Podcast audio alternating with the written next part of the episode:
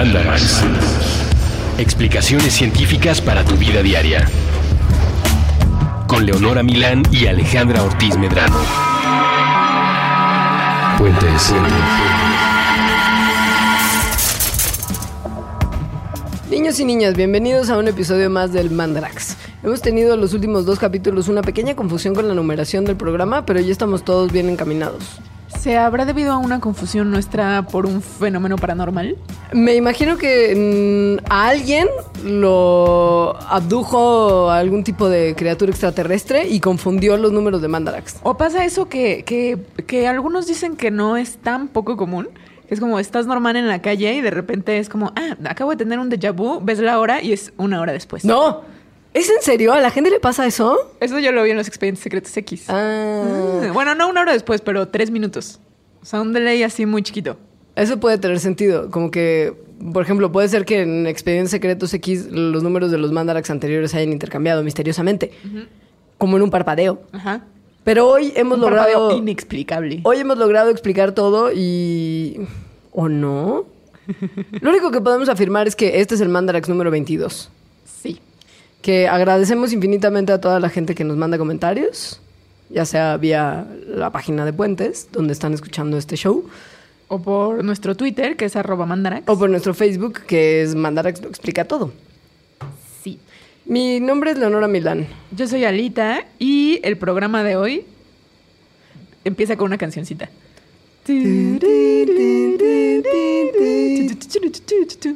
Si tú y yo fuéramos X-Files, tú serías David Duchovny y yo sería Gillian Anderson. No, por supuesto que no. Por supuesto que no. Pero después podrías haber hecho Californication, Alejandra, piénsalo bien. No, que más oso aún.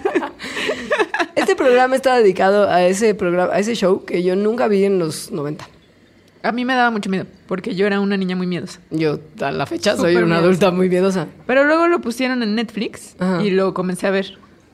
Y eh, ¿Sabes qué me pasaba a mí? Más que el o sea, bueno, sí me daba lo que es la angustia, pero me daba mucho oso la moda de los investigadores paranormales y sus caras de compungidos que no así era siempre como de, "Ah, le estamos pasando muy mal. pues claro que la tenemos pasaban mal. miedo. Están investigando cosas de súper miedo y nadie les cree. Y tienen como, o sea, cada vez les quitan más presupuesto y están adentro de teorías de la conspiración. Como la NASA. Acabas de describir con eso a la NASA.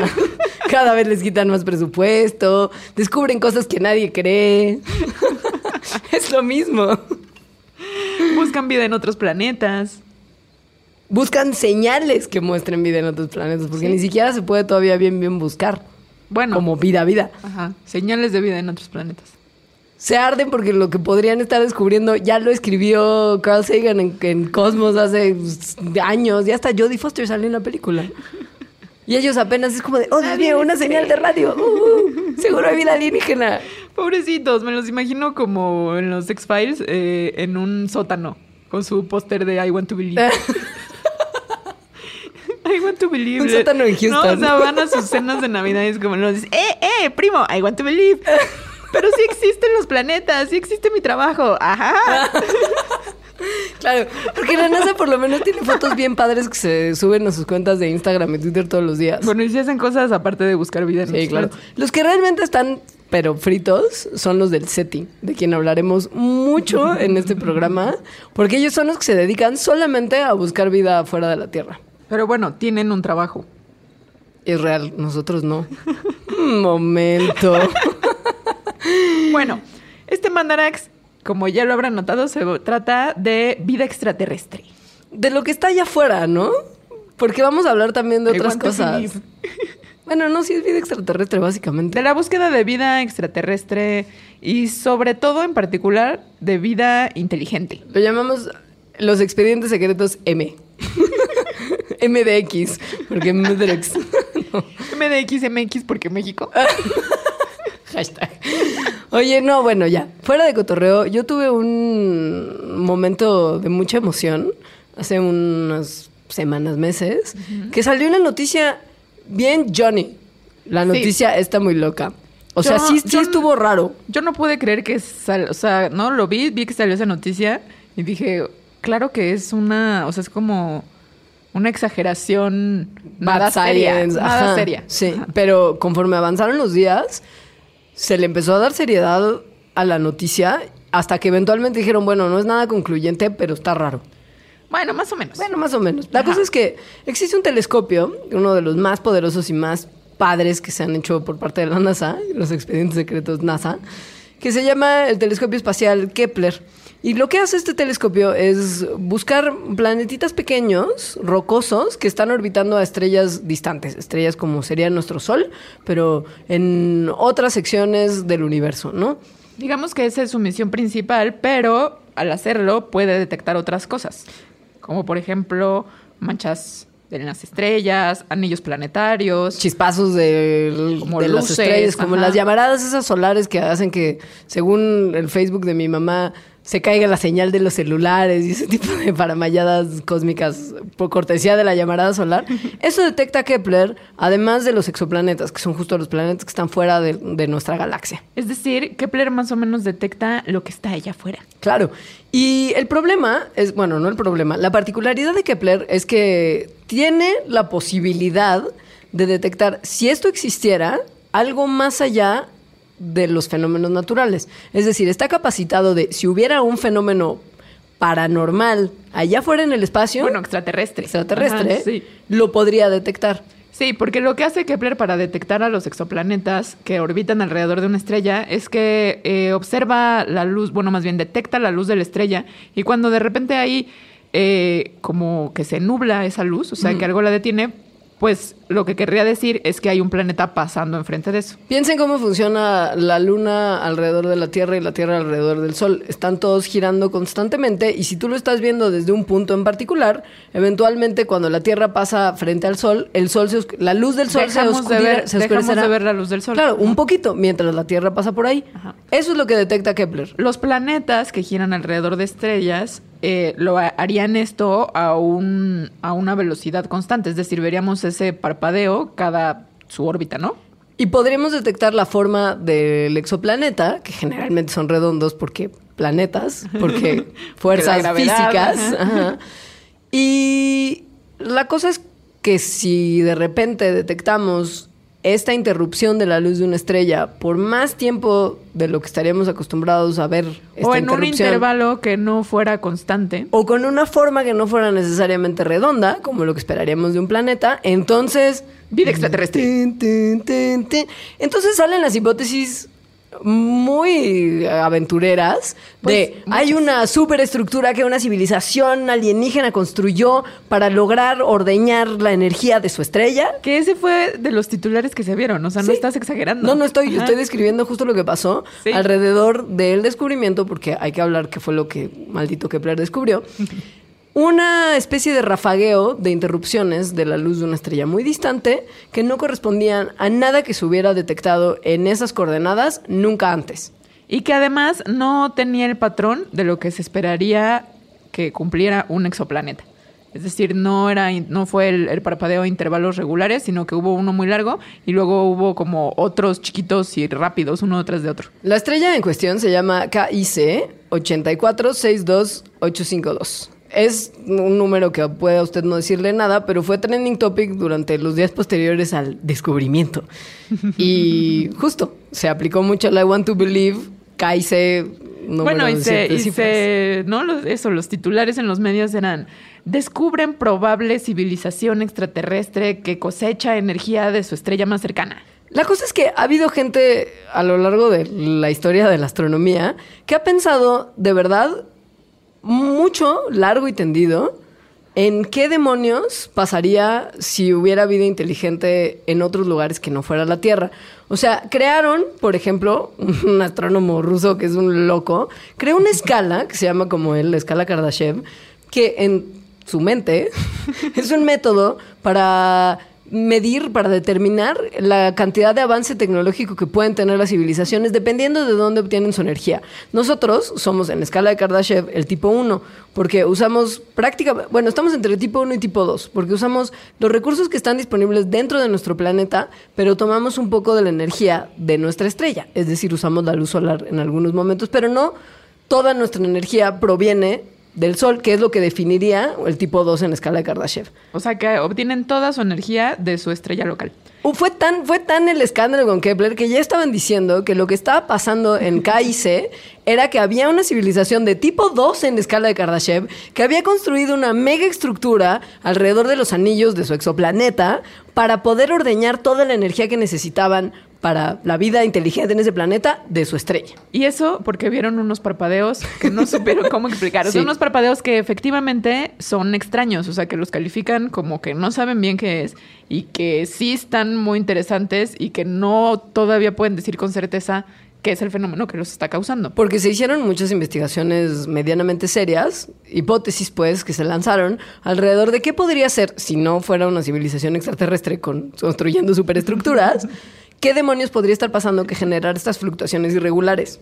Es que además, ¿no? Como de hipótesis, ah, no sabemos qué es, no tenemos suficiente conocimiento del universo como para explicarlo. Ah, es una civilización tipo 2 de aliens. Sí. Estás, hay un paso muy gigante.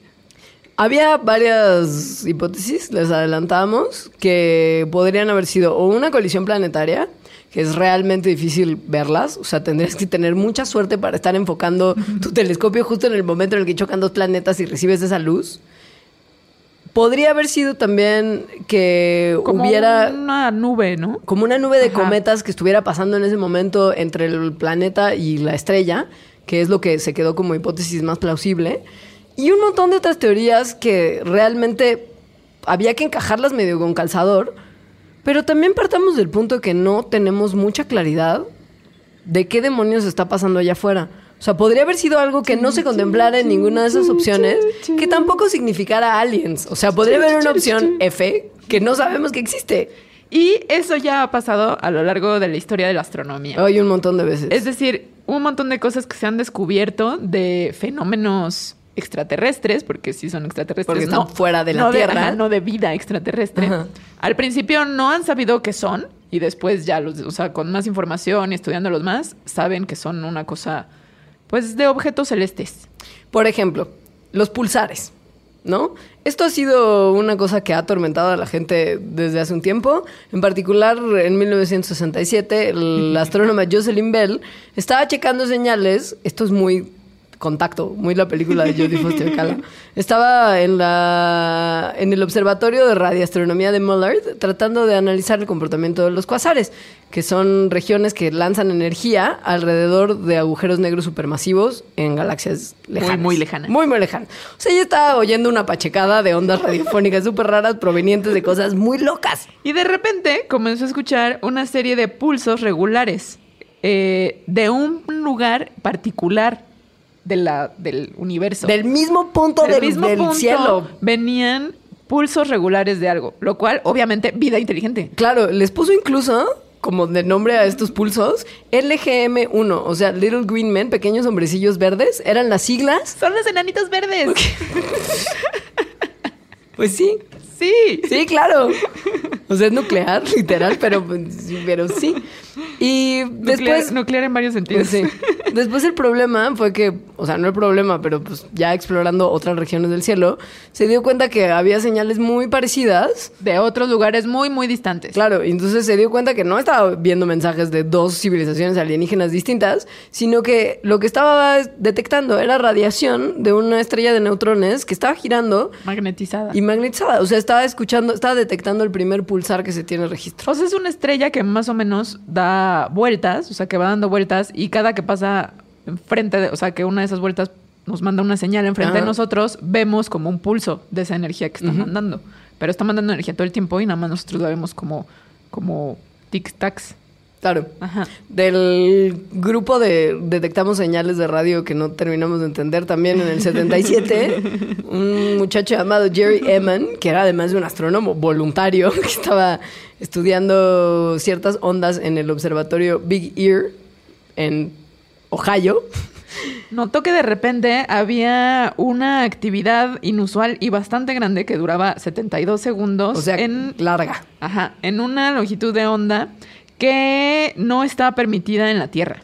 O sea, eran claramente aliens que estaban transmitiendo en una frecuencia que ellos sabían que estaba prohibida en la Tierra para ser detectados. Y además, eh, que es muy difícil de generar en la Tierra también. O sea, no podía ser generada por cualquier persona. Esa es una realidad. Ajá. Poniendo um, unas cuantas anotaciones en el margen del cuadernito donde estaba escribiendo sus descubrimientos. Puso wow. ¡Wow! Y entonces esa señal se conoció por muchos años como la señal wow. Porque pues lo puso él así en sus notas. Venía de la dirección de la constelación de Sagitario. Eran los caballeros del Zodiaco. Se trató de escuchar después. Nunca se volvió a lograr. Nunca nadie volvió a escuchar nada proveniente de ahí. Sí, no. Las observaciones y las conclusiones las sacaron después de haberlo escuchado. O sea, la realidad es que probablemente fue un fallo en un equipo de radio. O la posibilidad o de un fallo que... de él puede ser también. Claro, o que se estaba Sí. transmitiendo algo desde la Tierra que había rebotado en un objeto espacial y había regresado a la Tierra en una longitud de onda rara. O sea, digamos que fue un error. Un failcito Sí, de un medición. feicito que no saben de dónde vino porque como nunca más lo pudieron volver a escuchar, pues no lo pudieron volver a rastrear. Como es un montón de cosas. O sea, ha habido justo... Piensen que los instrumentos que tenemos para detectar lo que está más allá son relativamente primitivos. Tenemos que detectar justo ciertas señales, pulsos electromagnéticos, ondas de radio, que salen de la norma para poder además- identificar que algo está bien o está mal o es normal o no. ¿Y qué demonios es? Pues luego nos tenemos que inventar unas teorías que no necesariamente vamos a poder comprobar. Que además hay veces que solo detectas el pulso y no sabes muy bien de dónde viene. Claro. Que trae mi fail favorito, que es el siguiente. Por favor. En el 98, unos astrónomos en un radiotelescopio en Australia comenzaron a notar una señal de radio misteriosa, inexplicable, que duraba como eh, igual Mili- milisegundos, ¿no? milisegundos, pero para lo que estaban midiendo eran largos, o sea, como que de repente chorritos de microondas, eh, de ondas de radio largas. Ahora, ellos fueron mucho más sensatos, no dijeron luego, luego como, ¡ah! ¡Alienígenas! Porque como se encontraban en, claro, se encontraban en todo el espectro que estaban monitoreando con el telescopio, asumieron que las señales provenían de la Tierra, pero no sabían muy bien de dónde. Entonces, qué? hasta que, digo, igual eran misteriosas, inexplicables y las estaban investigando. Hasta que, unos años después, encontraron de dónde venían esas emisiones. Y era nada más y nada menos que el horno de microondas del campus del observatorio. O sea, pero tardaron como siete años en detectar que eran las señales del maldito microondas. Que además no era nada más del maldito microondas per se, sino del maldito microondas cuando está, cuando lo Cuando abrían antes de, antes de acabar. O sea, cuando te- lo que te dicen que no hagas, que Ajá, no abres el microondas antes de que termine. Lo hacían y eso emitía hacían y eso una emitía. señal de radio muy poderosa y corta. E inexplicable hasta ese momento. Inexplicable hasta ese momento. Ocho años tardaron en entender qué demonios estaba pasando. O sea, No, más, 18 años. Porque fue como este año que detectaron, que encontraron al microondas culpable. O sea, el punto es que hay un montón de explicaciones posibles para muchas cosas que en cierto momento se entienden como inexplicables. Y que está bien encontrarles explicación, pero justo primero hay que buscar en todos los, o sea, descartar todas las opciones que serían más lógicas o más parsimoniosas, Que ya hablaremos de eso un poquito más adelante. que ya, de- o sea, ¿no? Clamar que encontraste vida extraterrestre. Que en el caso de los biólogos, eh, no sé si ustedes lo sepan, amiguitos, pero los biólogos tenemos un problema muy importante dentro de nuestra disciplina. Muchos. O sea, pero uno como de origen, que es el que nos complica todo lo demás.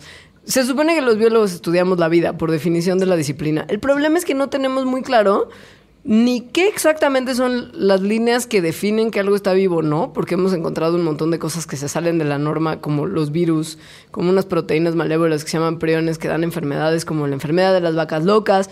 Y tenemos unos, unos estimados y unas líneas que medio acotan lo que es vida, pero que no tenemos un, un como cuadro donde puedas decir, tiene estas características vivo, tiene estas características no vivo. O sea, tenemos un problema de inicio, porque además no tenemos mucha claridad sobre Claro, cómo... Pero, pero no. O sea, si, si, si, me, si mi actividad paranormal de mi cerebro Ajá.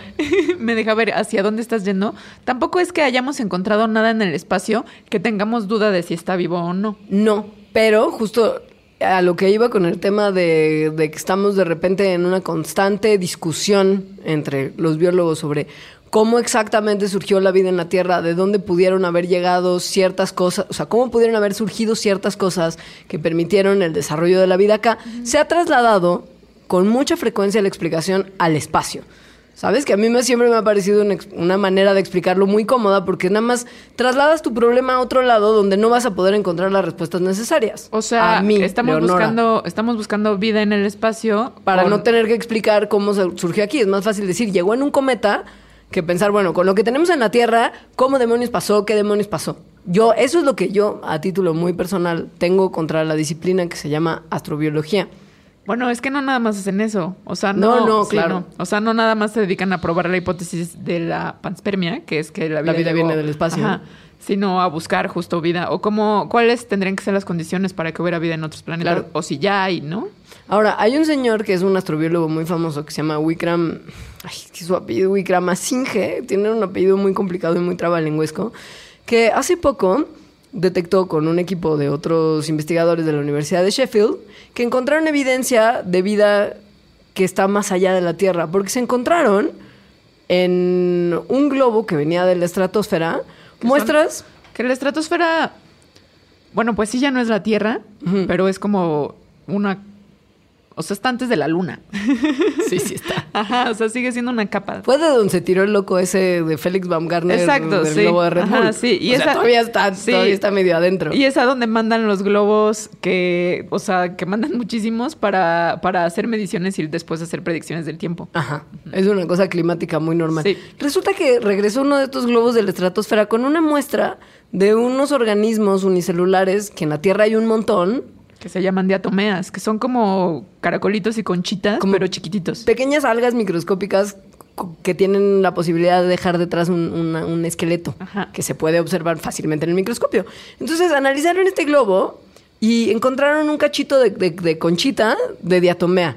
Y esta banda, que justo son los más, los más pro alien de los astrobiólogos, o por lo menos en sus publicaciones así lo muestran, Digamos que son muy optimistas y ellos want to believe. Ajá, super want to believe, pero to forzado believe. con calzado. Sí. Y entonces dijeron, claro, como no hay manera, no hay manera porque no conocemos muy bien cómo podría haber ocurrido, no hay manera de que lleguen fragmentos de diatomea provenientes de la Tierra a la estratosfera, ergo alien. O sea, el hecho de que haya diatomeas en la estratosfera está rarísimo, porque las diatomeas viven en cuerpos de agua. Entonces, si efectivamente que hayan llegado fragmentos hasta allá, pues está muy raro. Pon tú que podría haber estado en un desierto que hay varios que tienen restos y esqueletos de diatomeas que de Porque las diatomeas mar. viven desde hace como 200 millones de Sí. años en la Tierra, sí. Entonces podría haber sido que algún viento rarísimo hubiera trasladado este pedazo de diatomea a la estratosfera. Sería la explicación precisamente más parsimoniosa, la más corta, la más fácil. Pero lo que ellos decían es como, no, debido a que no hay ningún mecanismo que conozcamos hasta ahora que pueda levantar esos cachitos tan chiquitos hasta arriba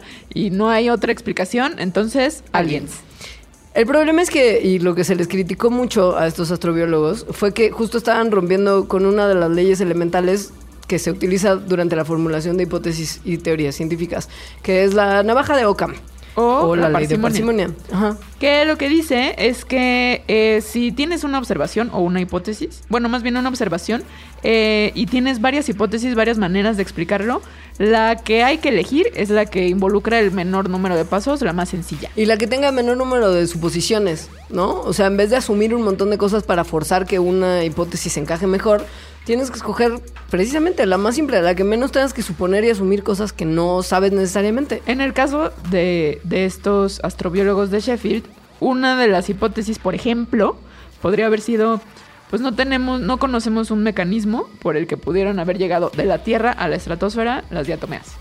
Esa sería la explicación más sencilla. Es todavía no lo sabemos. Algún día lo sabremos. El método científico eventualmente nos sí, hará porque llegar ahí allá. además de las suposiciones, pues no tenemos todavía conocimiento, lo cual sucede todo el tiempo, ¿no? No En la ciencia, conocimiento de muchísimas cosas. Imagínate si hubiéramos tenido que forzar todas las cosas que la ciencia no entiende a, a- a- a- a explicación, pues todo sería aliens. En cambio, la hipótesis de ellos, ajá, es como no, o sea, eso no, más bien hay, o sea, hay que suponer que hay vida inteligente, hay, bueno, Ajá. vida, ¿no? Vida. Porque diatomeas. Vida que además se parece mucho a la de la Tierra, es idéntica, Sí, o sea, tiene organismos exactamente como los encontramos acá. o sea, tiene Que diatomeas. quiere decir que la evolución funcionó, aún siendo un proceso tan azaroso, de manera idéntica en otro lugar en el, pues en el cosmos. Y llegaron de alguna forma a la estratosfera por un mecanismo que tampoco conocemos. A pegarse a un globo climático que está detectando variaciones en la temperatura en la estratosfera. Gracias. Aliens, obvio, es lo más fácil. Es como la mega estructura de Kepler. ¿No? Y bueno, ahora, antes de, de ir a un corte, les adelantamos que pues el programa no termina aquí. El programa termina en bueno. Pon tú que Wikramasinge y toda eh, la O sea, banda pon que quieren que sí vivir. hay vida pon tú que sí. Pon tú que, que cámara va. Tienen razón. ¿Por qué demonios no nos hemos encontrado a los hombrecitos pequeños, a los enanitos verdes? ¿O sí? O sí, todavía. Entonces vamos a un corte y regresamos con ¿Qué hubo con? Si hay vida allá afuera o what? ¿Por qué no, por qué no ¿Por nos qué quieren? vemos? ¿Por qué no nos no? quieren? No, why Why you no you no? visit? Sí, ¿por qué no nos visitan?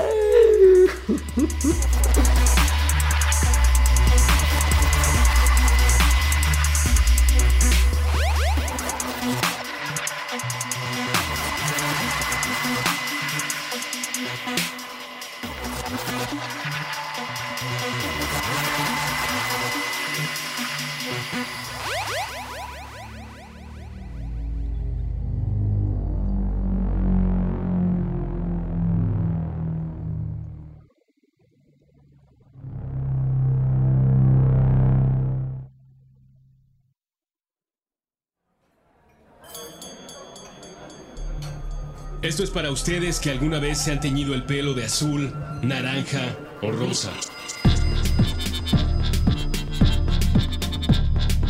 Para ustedes que coleccionan. Para ustedes que leen. Para ustedes que se atrevieron a utilizar un tipo de prenda que nunca antes se habían puesto y así descubrieron que les iba bien. Para ustedes que visitaron la nevería y pidieron, aunque fuera una sola vez, sabores distintos a chocolate y vainilla. Para ustedes que cada noche de brujas se atreven a ser otros mediante el ilusionismo de la tela y la máscara. Se, atreven. Para los bronies, para los cosplayers, para todo tipo de laboratoristas de la realidad capaces de inventar esas nuevas formas del punk que escandalizan a los viejos dogmáticos punks. Para ustedes que se conectan y se emocionan con una idea. Tanto como para organizar más tarde una convención, un concierto, una feria. Para ustedes que están dispuestos a darle una oportunidad a lo nuevo. Para ustedes que cambian. Para ustedes que si es necesario se ponen a leer de derecha a izquierda. Para los que buscan un cuerpo más allá de su cuerpo. Para los que están finalmente y después de tantas dudas aprendiendo a cocinar, a cantar, a hablar otro idioma. Para ustedes que están dispuestos a apretar más de un botón en busca de un programa. Para ustedes que se aventuran. Por ustedes, para ustedes, este brindis de sonido llamado Puentes.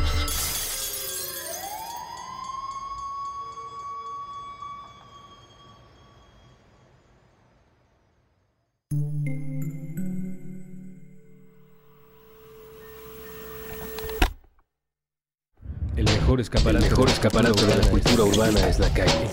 El cerebro. Con Jorge Zabarripa. Todos los lunes nuevo episodio a la una de la tarde. Puentes.me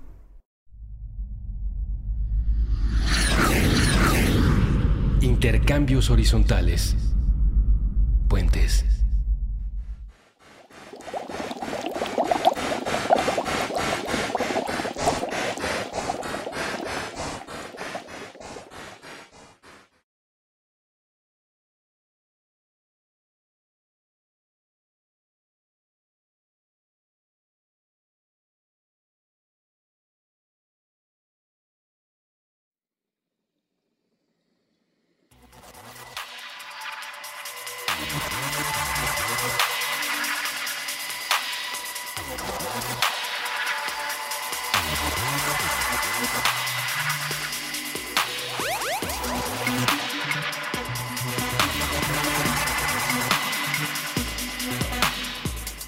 Volvemos con esta pregunta eh, tan, tan profunda sobre la vida. Es el equivalente, es el equivalente, perdón, a cuando ves que alguien ya te puso doble palomita en WhatsApp.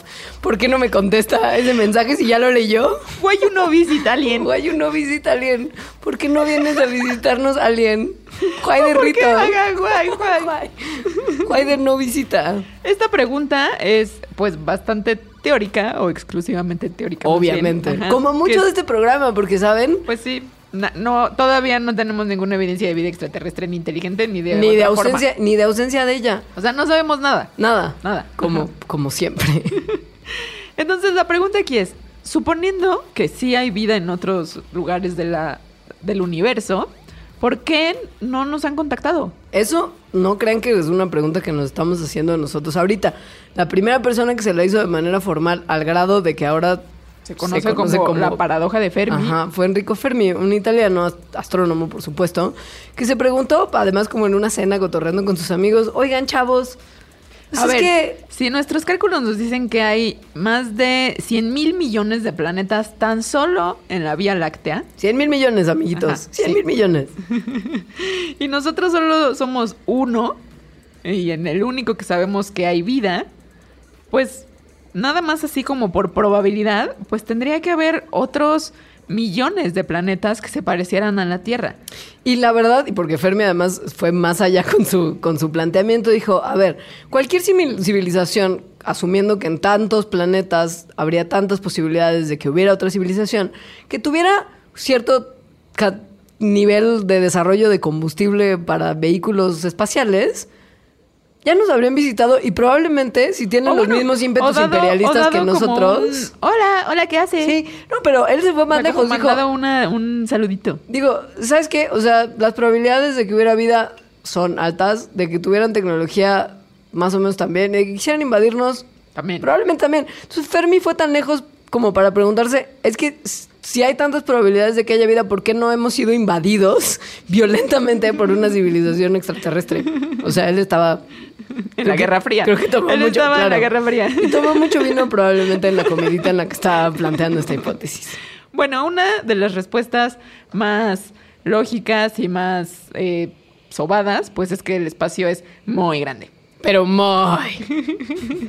o sea, topen que nosotros estamos muy orgullositos de llegar a Marte, que está en nuestro sistema solar, en nuestra galaxia, de tantas otras galaxias que hay. ¿Saben? O sea, es complicado. Sí. Hay, Y hay- entonces, o sea, igual si la civilización no tuviera como todavía la tecnología para venir a visitarnos, porque por ejemplo nosotros tampoco tenemos una tecnología para visitar. Insisto, apenas sí. estamos empezando a ver qué onda con Marte, qué huele con que es el planeta que está pues al lado. Eh, podríamos comunicarnos por radiación electromagnética, o sea, mandando como señales con, con este tipo de radiación, pero que tampoco llegan tan lejos como es el universo de grande. O sea, piensen que hay galaxias que están más allá de la Vía Láctea, que están a millones de años luz de distancia y nuestros pulsos electromagnéticos pues no llegan hasta allá.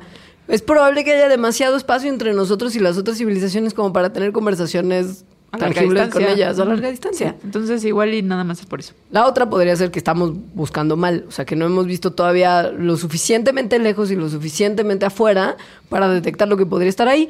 Pasa que con la tecnología que tenemos no se ha encontrado nada aún, pero tal vez a raíz de que un billonario ruso que se llama Yuri Milner invirtió 100 millones, de millones. dólares en un proyecto que se llama en inglés Breakthrough Listen, que es como la escucha parteaguas Qué que bonito. planea usar a dos de los más poderosos radiotelescopios en el mundo, que son el Observatorio Green Bank en Virginia y el Observatorio Parkes en Australia, para... El Observatorio Parks en Australia es el de las ondas de Sí, microondas. por cierto. Ajá, O sea, yo no confiaría en ellos ni les daría o 100 sea, los millones que- de Los dólares. que estaban confundidos por un microondas que abrían. Por cierto, como pequeña acotación, ese ruso no sé si está invirtiendo bien su varo, pero bueno, el punto es que esto permitiría mandar señales y observar lo que existe en las... Digamos que el millón de estrellas que están más cerca a la Tierra y las 100 galaxias que están más cerca a nuestra galaxia. Digamos que sería el esfuerzo hasta ahora eh, que más prometedor de los que han existido. Ahora, si después de eso no encontramos nada, es donde se empiezan a poner las explicaciones posibles un poquito más creepy. Y son explicaciones que han propuesto astrónomos serios. Hay uno que se llama el gran filtro. Es un mal viaje. El gran filtro es creo que la más mal viajosa. Parece que hay gente que se ha sentado y ha pensado muy formalmente que puede ser que exista una especie de gran filtro cósmico Para la vida inteligente. que acaba con las civilizaciones inteligentes en cierto momento de su existencia. O sea, se autodestruyen. Básicamente. Ajá. Y Y- podría ser que, o una de dos, somos la primera civilización que ha logrado pasar este filtro con éxito. O que estamos en camino de la autodestrucción. Según yo, ese filtro se llama calentamiento global y viene en 10 años. Por su atención. Gracias, ha sido un placer.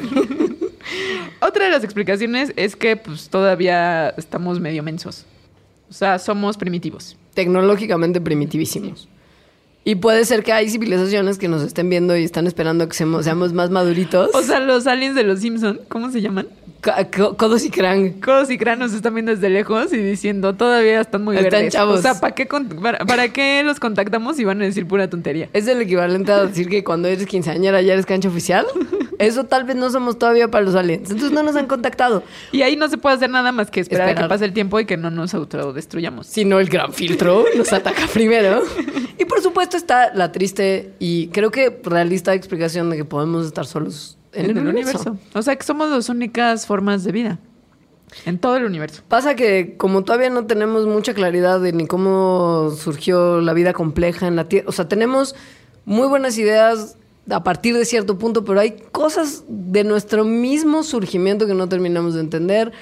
Tuvo que ser una combinación de factores climáticos, atmosféricos, de cercanía al sol, de agua disponible, Muchísimas de cosas. O sea, una cantidad de variables para que pudiera surgir la vida en la Tierra. Estamos viendo un ovni.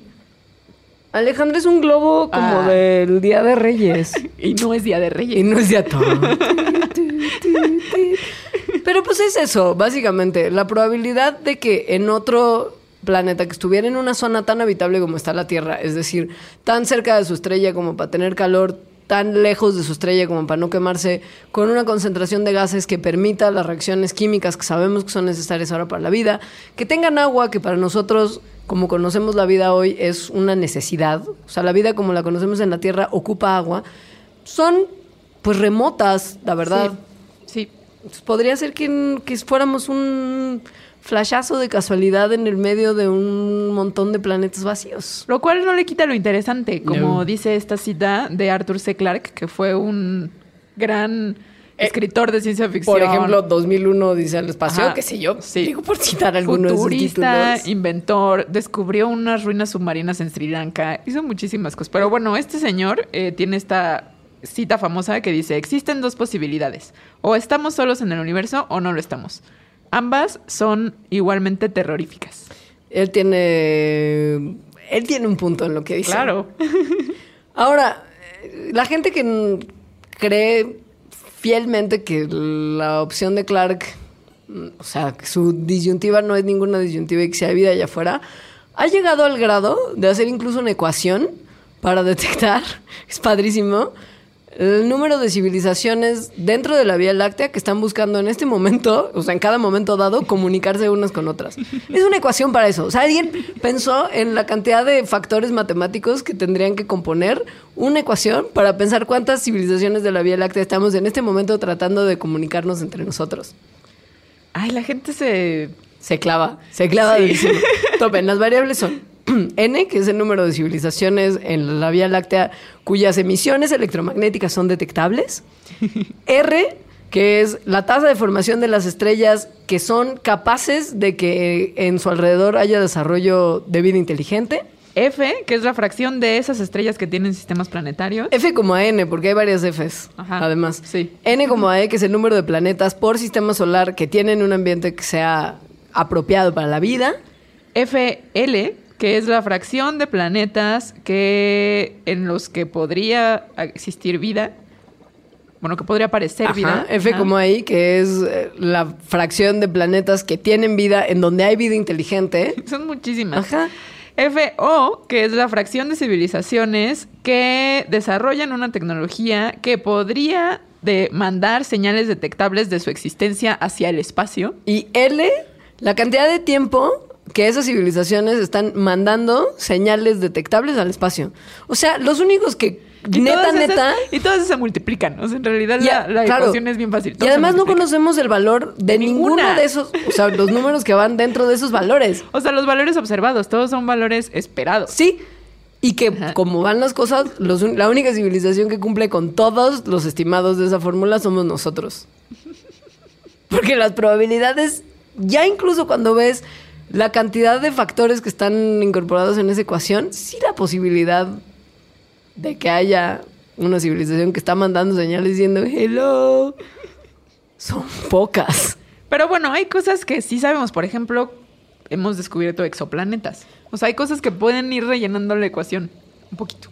Esta ecuación se la debemos a un señor que se llama Frank Drake, que en 1961 la pensó pachecamente, y que después ha seguido trabajando en el SETI, que es el Centro de Exploración Extraterrestre. Que son esos que están en un sótano con muchos pósters de I Want to Believe. Ay, pero pues hacen trabajo bien padre. O sea, parece que es una. Parece que es un chiste, pero son muy súper serios.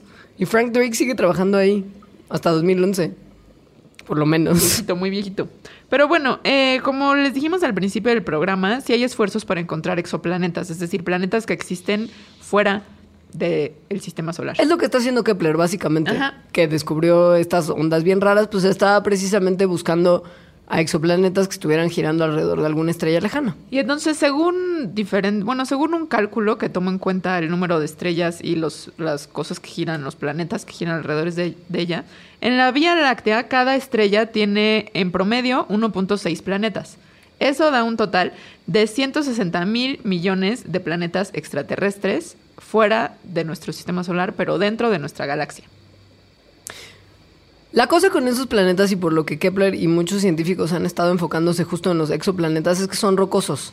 Porque encima de que hay tantas variables que podrían limitar la vida en otros lados, también muchos de los cuerpos celestes que están a nuestro alrededor, allá afuera, por su misma composición planetaria, no tienen las capacidades de sostener vida. Vida como la conocemos. Vida como la conocemos, porque son gaseosos. Entonces, es por eso que los exoplanetas son el objetivo de nuestra búsqueda extraterrestre. Nada más como pequeño paréntesis, porque todos son rocosos como la Tierra. Pero bueno, entonces de esos, en teoría, 160 mil millones, en realidad Kepler solo ha confirmado 1700. Que son ya un montón, o sea, pensando que antes no teníamos claridad de nada. Y además hay una manera que me parece muy cómoda con la que los astrónomos están empezando a calcular cuántos exoplanetas podría haber, que es a partir de las observaciones realizadas, las que son supuestas y que todavía no están confirmadas, se pueden verificar, digamos, por una similitud con las que ya están confirmadas. O sea, haces una extrapolación de observaciones y como un salto de fe para calcular más números de los que realmente estamos viendo, que se llama verificación por multiplicidad. Y esto nos permite identificar rápidamente sistemas que tienen muchos planetas. Pero, ¿saben? Es como una cosa que se está haciendo como justo muy... O sea, hay, hay mucha fe. Hay mucha fe. en, la- en esta búsqueda. En esto hay mucha Ajá, fe. sí. Y la realidad es que el avance que llevamos en la investigación de vida alienígena es poca. También un poco es porque creo que lo que has mencionado varias veces a lo largo de este programa es que es vida como la conocemos. Que, no habría- que además esa es la premisa del libro y después película de Contacto, que lo escribió. El libro lo escribió Carl Sagan, que Carl Sagan fue, bueno, puso muchísimos esfuerzos en encontrar vida extraterrestre, vida inteligente extraterrestre. Pero él era además un súper escéptico. Tiene también este otro libro increíble que se llama La vida, eh, El mundo y sus demonios, en el que básicamente son un ensayo gigante sobre cómo detectar patrañas. Sí, sobre el escepticismo y su importancia en la ciencia, pero además, ¿no? O sea, poniendo esto como en su contexto de vida inteligente, lo que decía es, hay que ser muy escépticos para entonces sí poder encontrar algo, Claro. ¿no? O sea, para que lo, cuando lo encontremos, sí sepamos qué es. Entonces, en, en contacto, la premisa es que es- no vamos a, o sea, aunque hubiera vida inteligente, no la vamos a poder ver si no es de alguna manera que la conozcamos, o sea, de algo que ya tengamos claro. Por eso el extraterrestre se le presenta a Jodie Foster en forma de su papá. Claro. O sea, le dice, si me presentara de la forma que soy, no, No me podrías ni ver. No, ni lo podrías ver, ¿no?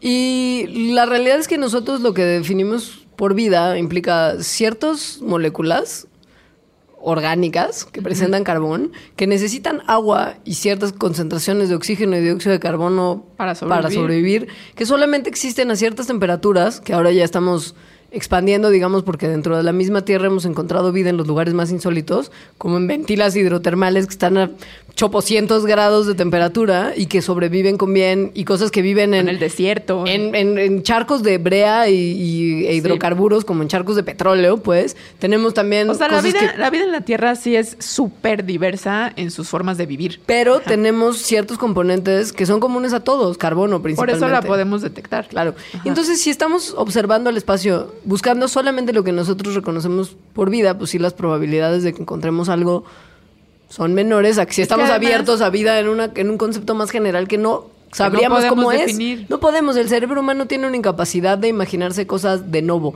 O sea, solamente podemos partir de lo que ya conocemos para crear en nuestra mente imágenes de cosas desconocidas, digamos. Pero todo lo construimos a partir de lo que ya sabemos. Entonces, eso complica muchísimo sería, la búsqueda. Yo pienso tal vez la limitante principal de si encontráramos una forma de vida distinta. Claro. O sea, no... Podríamos tal vez nunca enterarnos. Sí, no nos enteraríamos. Si acaso encontramos vida fuera del planeta, hay cuatro lugares en particular que son buenos candidatos para hacerlo. Para encontrar justo vida como, la, estamos buscando. Claro. Uno de ellos es Titán, que es la, muna, la, la muna, la luna más grande de Saturno. Que tiene, además, hay un libro de Kurt Vonnegut Ajá. que se llama Las sirenas de Titán. Y justo eh, hay vida extraterrestre. O sea, toca el tema de otras formas de vida. Ujú. que unas se alimentan con música y así. Bueno, padre. pero era un pachequín también. Titán es uno, tiene lagos aceitosos donde tal vez podríamos encontrar vida. Marte es otro, porque pues acabamos de encontrar recientemente la evidencia de agua, pero su atmósfera ya no permite la vida como la conocemos hoy. Se cree que en algún momento hubo una atmósfera más amable. Y que podría, igual si no hay vida ahorita... que- habido haber habido vida antes.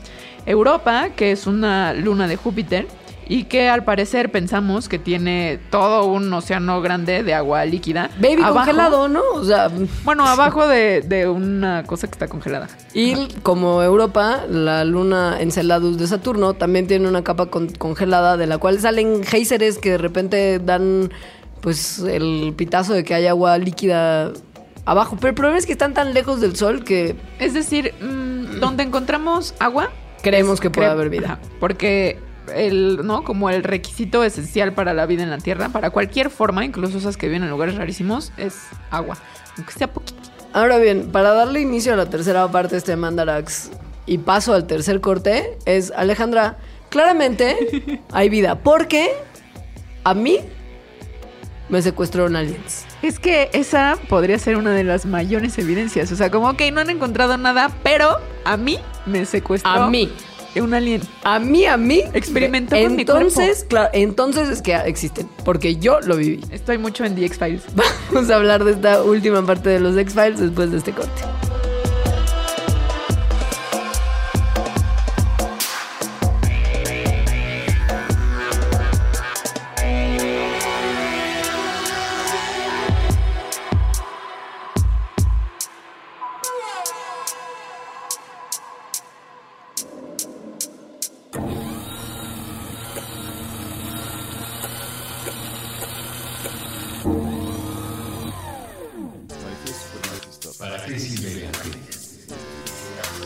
Museo del Palacio de Bellas Artes presenta la primera gran exposición en México de uno de los fenómenos artísticos, sociales y culturales más relevantes del siglo XX. Vanguardia rusa, el vértigo del futuro. El vértigo del futuro. Pintura, escultura, fotografía, cine, diseño, arquitectura, literatura, música. Del 22 de octubre de 2015 al 31 de enero de 2016. Acompaña tu visita escuchando las intervenciones de Puentes en Spotify para Vanguardia Rusa.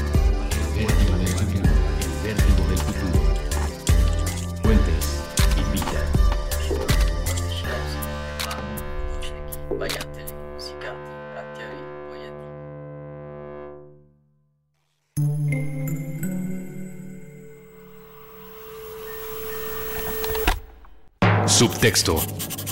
El arte de leer entre líneas. Con Magali Urquieta.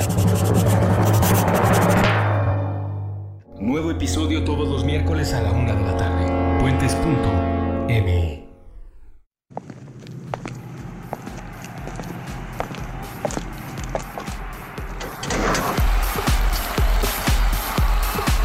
En contradicción del aislamiento. Puentes.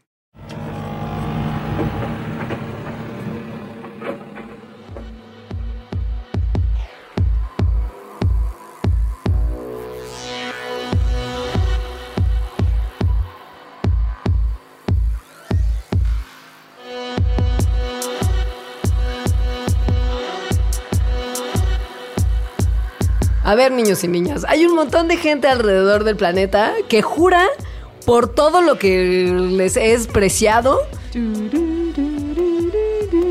que los aliens los secuestraron para experimentar con ellos. Sí, tienen recuerdos espantosos. de Espantosos, traumáticos, Sí, horribles de que no los dejan vivir. Porque pues que te secuestre un alien y experimente contigo está terrorífico. Hay que admitir que es duro, pero hay que admitirlo, que mucha de la gente que ha tenido esas experiencias es muy abierta, digamos, a otros fenómenos de lo extrasensorial, como la telequinesis, La astrología, las La auras, la terapia de cristales. Yo diría que Los Ángeles. Tepoztlán en general, ¿no? Básicamente. Donde mucha gente dice ver extraterrestres, por cierto. Y que la verdad es que han buscado por mucho tiempo explicaciones de lo más new ageeras que han podido y para las cosas que les pasan en sus vidas y que para ciertas experiencias la abducción extraterrestre es lo que encaja mejor cuando están buscando estas explicaciones. Pero Sin embargo, pues sí hay gente que lo ha estudiado seriamente. Decir, Seriamente. a ver, están estas muchas personas que juran que los abdujeron. ¿Qué, qué pasó, no? gente en Harvard, ¿eh? o sea, gente que es muy Sí, de porque bueno, el hecho de que la gente crea que los abdujeron sí es un fenómeno real. O sea, la gente sí lo cree. Las historias, además de, ab- de- de abducción, son muy parecidas entre sí. Resulta que las víctimas se despiertan y se encuentran Paralizados. paralizadas. O sea, abren poder- los ojos, pero no pueden mover el cuerpo. Nada, no pueden gritar, no pueden mo- moverse, no pueden nada. Ven luces que, que- que brillan y parpadean y escuchan sonidos como, como, el, como el sonido de una abeja, como... Ajá. Ven además los cuerpos de los extraterrestres como ellos están en una, ¿no? Las personas secuestradas están sobre una tabla como de hospital.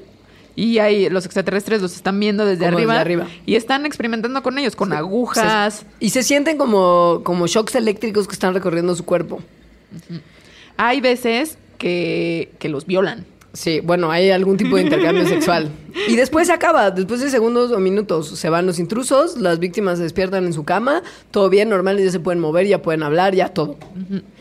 Pasa que, Hay una condición que se llama... Está muy bien estudiada. Muy bien estudiada, que se llama la parálisis del sueño.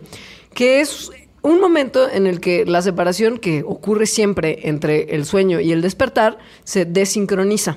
Cuando estamos dormidos, hay como un candado para que no podamos mover nuestros cuerpos, para que estemos paralizados. Sobre todo durante los sueños. Es decir, si yo estoy soñando que me voy a tirar de la ventana, nuestro cuerpo pone un candado para que no realmente yo me levante y me tire de la ventana. Ajá. O sea, es como una especie de, de- de Seguro. se- de cadena de seguridad que pone Sí. nuestro cuerpo alrededor de nuestros sueños para que no vayamos a hacer alguna estupidez. Entonces, si ocurre esto que se desincronizan eh, el candado para estar paralizado con el despertar, es decir, nos despertamos pero seguimos paralizados, entonces ocurre la parálisis del Puedes, sueño. puedes además que esto te genere alucinaciones desde visiones, sonidos y sensaciones corporales que parecen reales pero son producto de nuestra imaginación. Estás de alguna manera soñando con los ojos abiertos en el estado corporal Sí. que el sueño O sea, te pone para no poder moverte.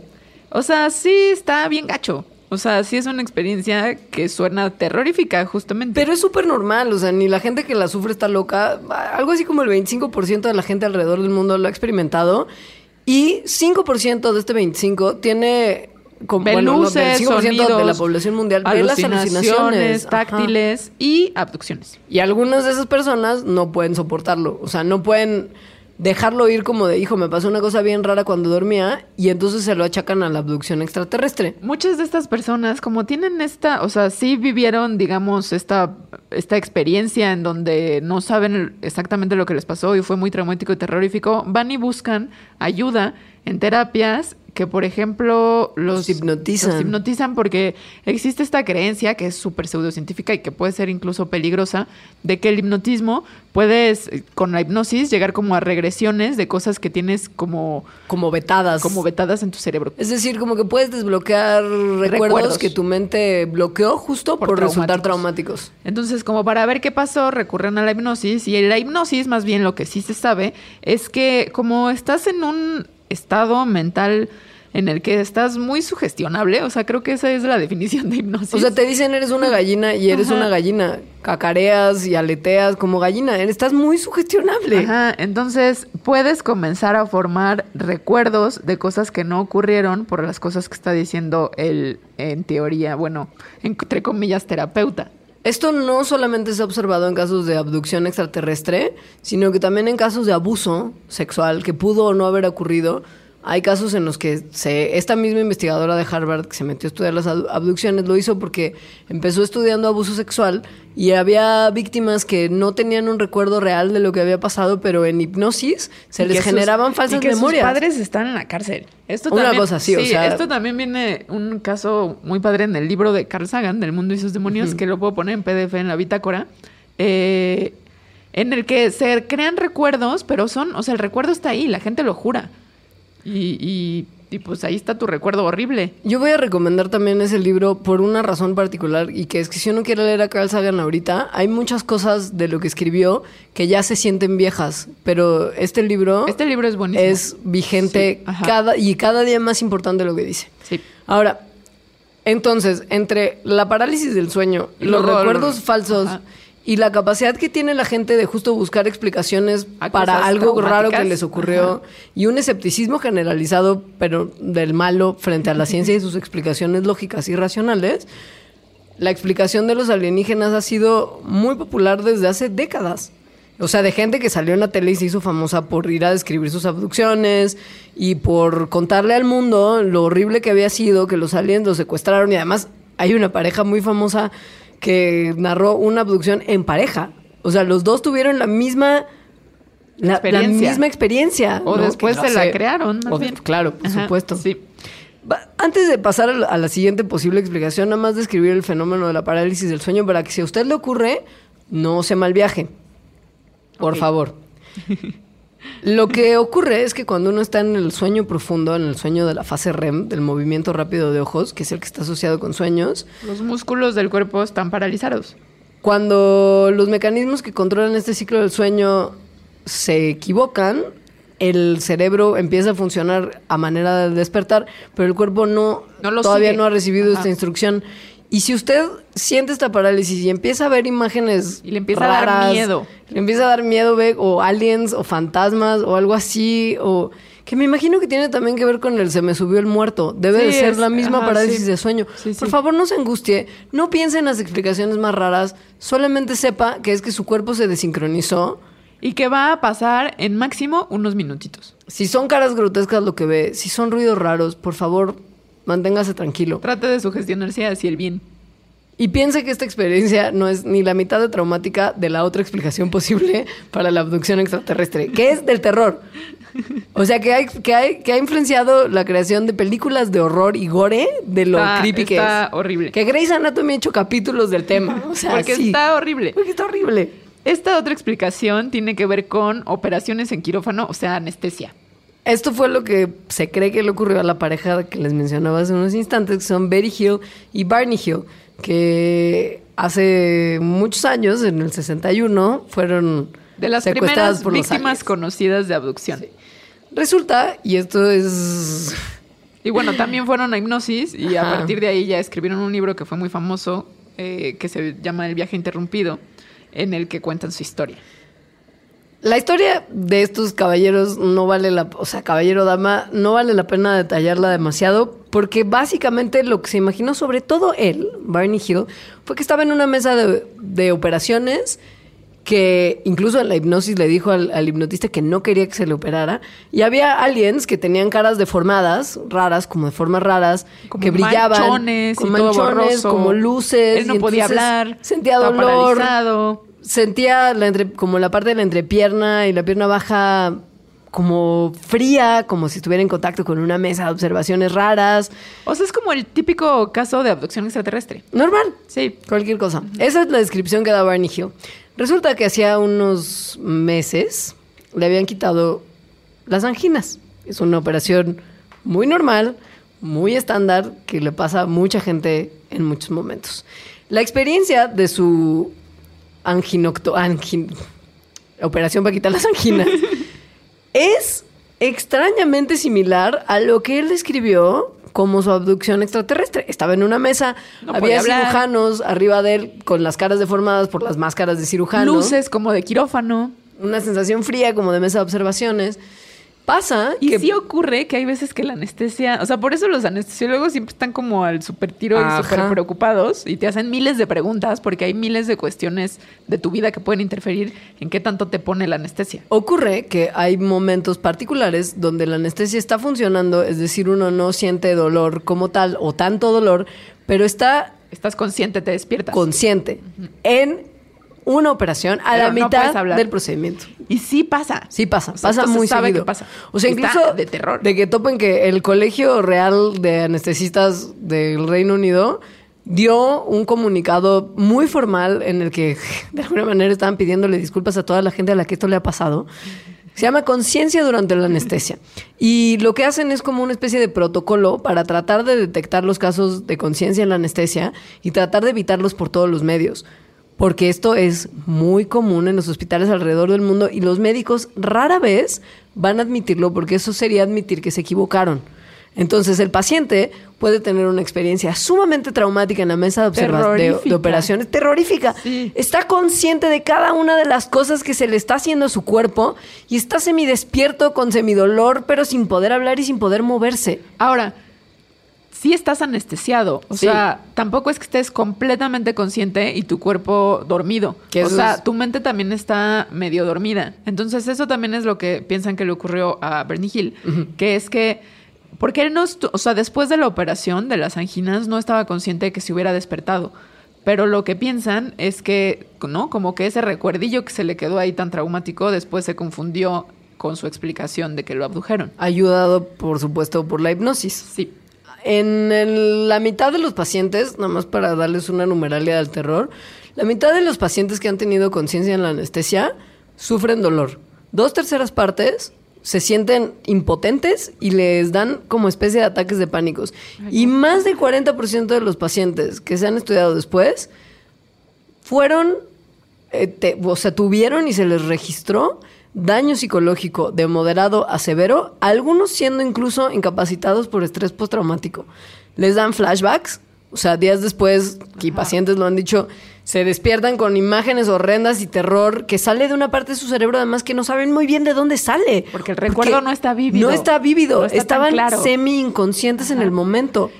Lo cual se parece mucho a todas las descripciones de las abducciones. De hecho, las historias de abducción extraterrestre suelen ser mucho más amables que las de la gente que tiene un poquito más de conciencia de lo que le pasó durante la anestesia. O sea, es como, de, ojalá hubieran sido aliens si no te hubieras despertado a mitad de la cirugía. Entonces, bueno, una explicación que a mí me parece fuerte para las abducciones es justo un recuerdo que no tienes tan claro de un- una conciencia durante una operación. No, está... Está horrible. Prefiero la parálisis del sueño cada día. Sí. Y, y- y neta, neta, si a usted de repente también le da un recuerdo muy mal viajoso sobre algo que tenga que ver con meses de operaciones, piense si se le ha operado recientemente y piense si pudo haber sido esto, porque es muy común. Y como todo en el estrés postraumático, las memorias son en nuestra cabeza como una especie de rompecabezas que no se acomodan de manera tan sencilla. Y que luego el cerebro las acomoda de una manera muy Johnny, Muy Johnny. como teoría sobre que vinieron los aliens por ti. Piensen además que sus memorias del día a día no son nunca tan descriptivas como las que tienen que ver cuando uno se las se fuerza a recrearlas después. Como justo la gente que cuenta estas memorias que recuperó en la hipnosis son mucho más vívidas y mucho más detalladas de lo que uno realmente tiene sus recuerdos. Sí, porque es una historia que te estás creando. Porque se construyó como novedosa Sí. a partir de un procedimiento de recuperación rara. con una narrativa particular, etcétera. Por favor, tranquilos.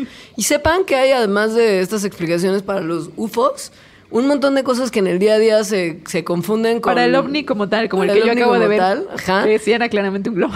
O sea, ya descartamos la posibilidad de la abducción extraterrestre con un par de explicaciones más coherentes. Les vamos a decir rápidamente unas cosas que se confunden Lo muy frecuentemente típico. con Ajá. ovnis. Un número uno, luz. Los rayos. O sea, fenómenos climáticos, sobre todo que parecen bolas rápidas de electricidad, que son cosas muy comunes en el hemisferio norte, sobre todo durante el invierno, y que parece que son una especie de bola de fuego que atraviesa el cielo, que en realidad es un fenómeno climático. Misiles o cohetes de prueba. Esto es muy común, en Rusia se ha visto mucho, son cohetes que tienen a veces despegues que han sido fallidos y entonces la explosión que generan, si uno no sabe lo que está viendo, parecería indicar que hay algo en el cielo. Además, que vengan con patrones particulares que nos parecen muy raros y como extraterrestre. Formaciones nubosas extrañas, como la que pasó en el octubre pasado en Moscú, también porque Rusia y los aliens al parecer y los ovnis son uno mismo, que además las fotografías eran granulosas, ya saben, como todas las mala. fotos de ovnis, como mala foto, y hay en algún momento un objeto oscuro y puntiagudo que aparece alrededor de un halo de nubes. Bueno, esto era Pero, una por ejemplo, de estos nubosa. sí, que se da por condiciones muy particulares del clima. La número cuatro, que es la que me acaba de pasar, son globos. En Nueva York, en Chelsea, en 2013, hubo mucha gente que vio un conjunto de ovnis que estaban volando en el cielo neoyorquino. y eran 12 globos de helio normales que se habían escapado de una fiesta de compromiso. O ah, sea, sí, o globos. sea, una estupidez. Ajá, sí. sí. La tercera es Venus, que es uno de los ovnis más comunes y que incluso hay científicos, bueno, no científicos, como historiadores y, y gente como muy imaginativa que también está forzando explicaciones para un montón de cosas, que dicen que pudo haber sido lo que se detectó como la estrella de Belén en la mitología de la llegada de Baby Jesus a la Tierra, que pudo haber, en vez de una estrella muy ¿Era brillante, la estrella de Belén, se cree que pudo haber sido Venus, pero están todavía midiendo su posición en el espacio en ese momento en particular. Pero bueno, Venus es una estrella que brilla mucho. Es un planeta que parece que Un brilla. planeta, perdón, que es la sí. luz del, como le pega la luz del sol Muy a directo. nosotros en algún momento de la noche parece que, que brilla. Y además orbita el Sol en nuestra misma órbita, entonces muchas veces se ve más grande, más chico, más oscuro, más claro desde nuestra perspectiva. Y Sí. pues entonces, ovni. Las siguientes son aviones, tal cual. Sobre todo las estelas como de propulsión que dejan los aviones detrás. Además, em, yo leí que, por ejemplo, en el Área 51, que hasta hace dos años apenas fue que dijeron que sí existía, o sea, que no solo era una cosa de I want to believe, sino que aceptaron su existencia. Pero que hay un área 51 donde se hacía algún tipo de experimento. No aceptaron aliens. Ah, no, no, obviamente. pero que existía el Área 51, Claro. porque esto era como un secreto de Estado. Eh, y también aceptaron que en el Área 51, durante mucho tiempo, y no sé si, si en el presente continúe, se hacen experimentos con justo aviones de prueba, como para los militares y así, que tienen formas muy distintas a los aviones comerciales o los aviones más comunes, y que también vuelan de maneras diferentes. Entre los 40 y los 50 se veía mucho ovni en Nuevo México, sobre todo porque ahí era donde la Fuerza Aérea Estadounidense hacía mucho de su investigación súper secreta. Y uno de esos proyectos, que era el Project Mogul, involucraba que ciertos globos volaran a ciertas alturas Muy altas. cargando micrófonos para tratar de recoger las ondas de sonido que generaran las pruebas de bomba atómica de los rusos. Porque Guerra Fría. rusos. Y no es coincidencia, entonces, bueno, más bien la Fuerza Aérea confirmó que en 1947 uno de estos balones se estrelló, se rompió, y entonces creó como la basurita que después la gente identificó como el, El incidente ovni. de Roswell, que es precisamente el escándalo alienígena estadounidense más popular. del que se supone que hasta había una autopsia que yo he visto y está súper chava. Pero topa, puede ser también que en los 50 los mismos científicos de la Fuerza Aérea Estadounidense tiraron varios como eh, títeres antropomórficos de los cielos para probar unos nuevos paracaídas que respondían a alt- alturas mucho más elevadas de lo que normalmente funcionan los paracaídas. O sea, para ver si a los domis qué les pasaba. Ajá, como cuando meten domis a coches y los estrellan contra paredes para ver qué le ocurre a la gente cuando hay un accidente. Estos, eh, los resultados de estos, de estos estudios fueron interesantes porque en realidad sí sirvieron para diseñar paracaídas y trajes presurizados para los pilotos de jets. Pero pues si estás viendo que se caen globos y que entonces ovnis y luego ves que caen figuras No, y luego antropomórficas del Y cielo. luego te encuentras cacho de figura Ajá. antropomórfica y no pues, ¿qué sabes piensas? onda. Obviamente no piensas experimento militar, piensas aliens, porque claramente es la explicación más sencilla para todo. Porque además sí había mucho secretismo en esta época con Porque los experimentos. militar y porque Guerra Fría y porque Sí. el mal y los rusos. Básicamente, niños y niñas, este Mandarax termina con la moraleja de que todo podría tener una explicación que generalmente podría ser más aterrizada, literal, que meter aliens en la discusión. Pero el día que no encontremos una explicación así, pues se va a poner bueno, si es que algún día pasa. Eso es lo que I estábamos pensando con Kepler justo. Caray. Y con eso damos fin al Mandarax de los expedientes secretos MDX. Adiós. Adiós.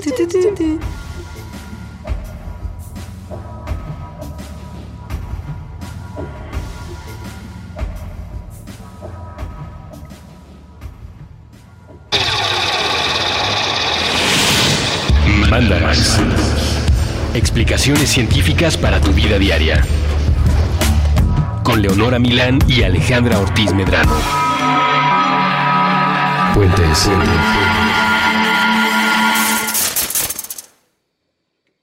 Top Expansión Tecnología. Gadgets, lanzamientos, reportajes y el negocio de las tecnológicas. En 10 años, el metaverso aportará 5% al PIB de Latinoamérica. Internet ha representado muchos cambios para el mundo y la religión no se ha escapado de ello. Los mexicanos cada vez tenemos casas más tecnológicas. Todo en menos de 5 minutos. Top Expansión Tecnología. Xbox tiene una nueva multa. Adam Mosseri, director de Instagram. Top Expansión Tecnología. De lunes a viernes, a partir de las 6 de la mañana. Okay, round two. Name something that's not boring. A laundry? Ooh, a book club. Computer solitaire, huh? Ah, oh, sorry, we were looking for Chumba Casino. That's right. ChumbaCasino.com has over 100 casino style games. Join today and play for free for your chance to redeem some serious prizes. ChumbaCasino.com. No purchase necessary. Full prohibited by law. 18 plus terms and conditions apply. See website for details.